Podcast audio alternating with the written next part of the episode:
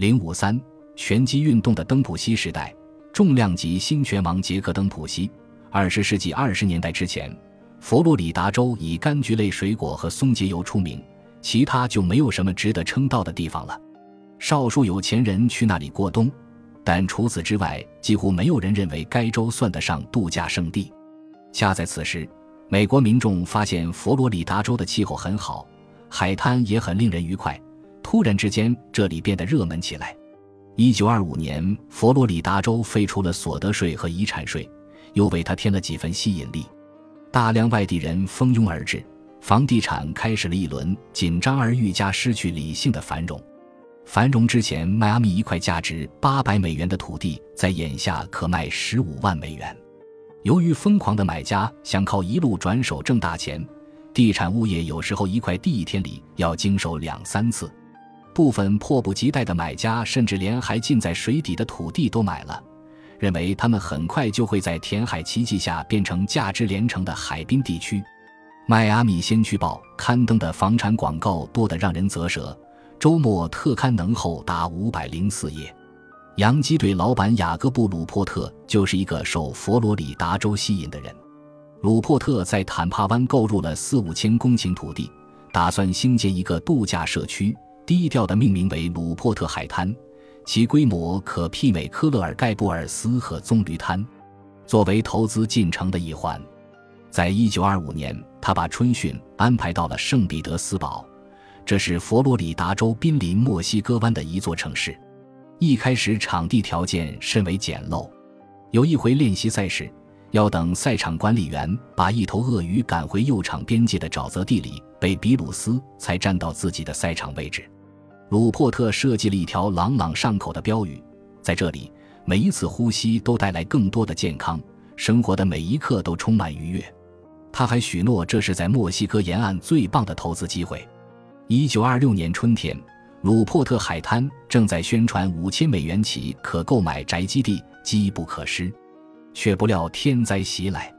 在一九二六年九月十八日和十九日，二十年来最大的一场飓风登陆佛罗里达州，让迈阿密海滩甚至更内陆的许多地方一片狼藉。飓风致使四百一十五人丧生，一万八千人无家可归。佛罗里达州的楼市当即触底。哪怕没遭风暴的地方也遭了殃。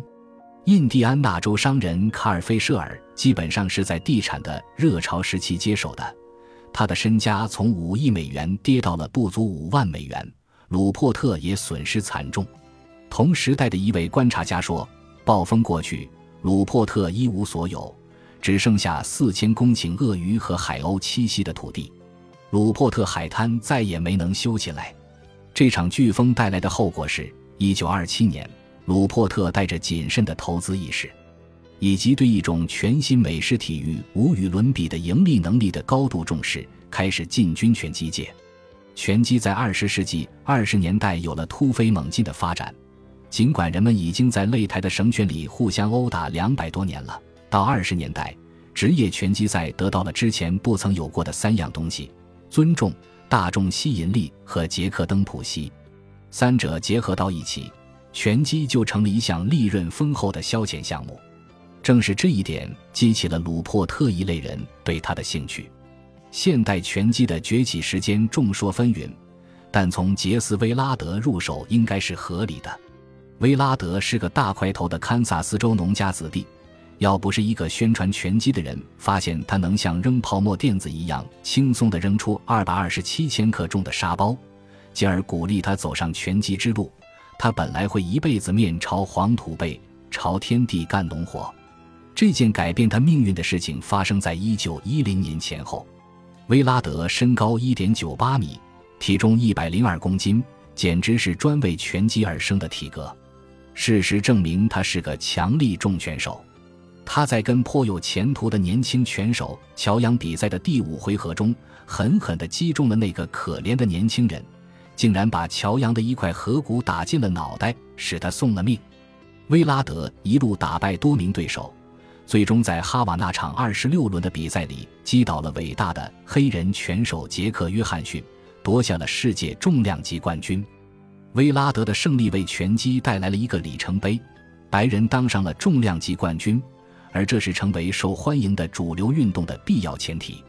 在此之前，拳击几乎是美国唯一黑人能跟白人在同等条件下一较高下的运动，甚至可以说是唯一的运动。以现代的视角来看，这很讽刺。但二十世纪二十年代之前，人们认为拳击不健康、粗鄙的叫人无法忍受，原因正是它不分种族。而那时要把它变成一种受人敬重的娱乐项目，重要的一部分工作就是要让它跟其他所有主流运动一样，以白人为主。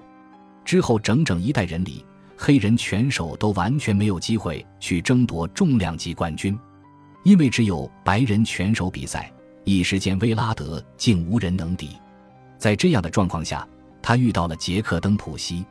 他们的对阵于1919年7月在俄亥俄州托莱多进行，引起了极大的关注。登普西是来自西部的一个热门年轻拳手，威拉德则在擂台上真正打死过人。他们两人相抗，其诱惑力公众无法抵挡。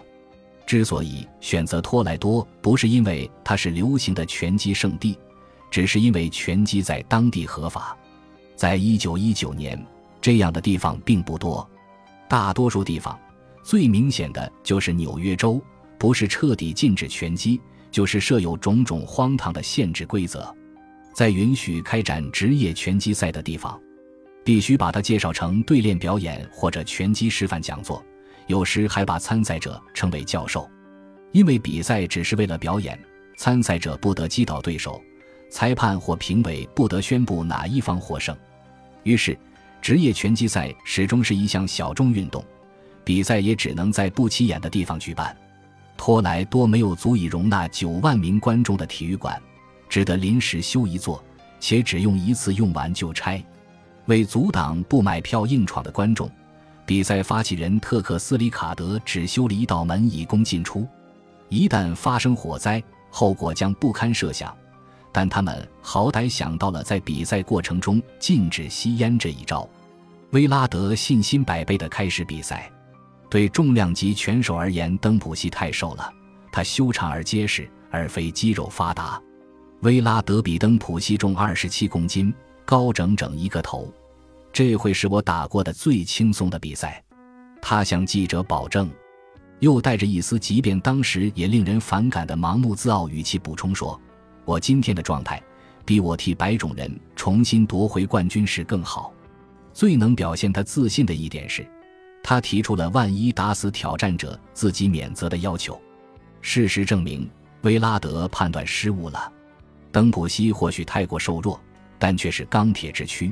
有人说打中他就跟打中一棵树一样，登普西的攻击异常凶猛，就像脱了缰的斗牛犬一般，在对手面前蹦来蹦去，出拳又狠又密，毫不留情。